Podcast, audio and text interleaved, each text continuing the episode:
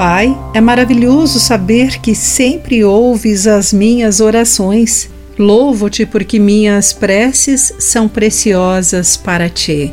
Olá, querido amigo do Pão Diário, bem-vindo à nossa mensagem de esperança e encorajamento do dia. Hoje lerei o texto de James Banks com o título Deus ouve tudo. Um dos maiores atrasos postais da história durou 89 anos em 2008, a proprietária de um imóvel no Reino Unido recebeu um convite para uma festa que tinha sido enviado em 1919 para a ex-moradora de seu endereço. A razão por trás desse longo atraso permanece um mistério. Até os melhores esforços humanos de comunicação às vezes nos decepcionam.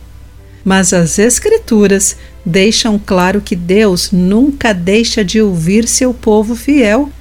Em 1 Reis, capítulo 18, Elias demonstrou o notável contraste entre o Deus pagão Baal e Deus Jeová.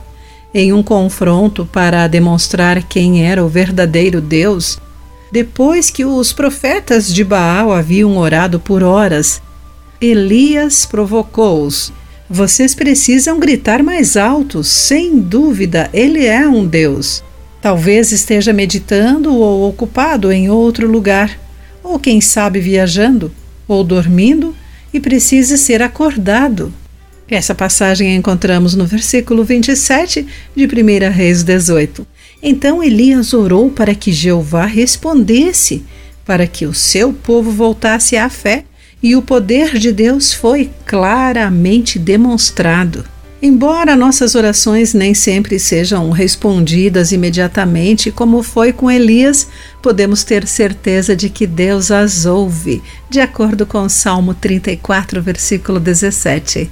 A Bíblia ensina que ele aprecia tanto as nossas orações que as guarda diante dele em taças de ouro como incenso precioso, de acordo com Apocalipse, capítulo 5, versículo 8.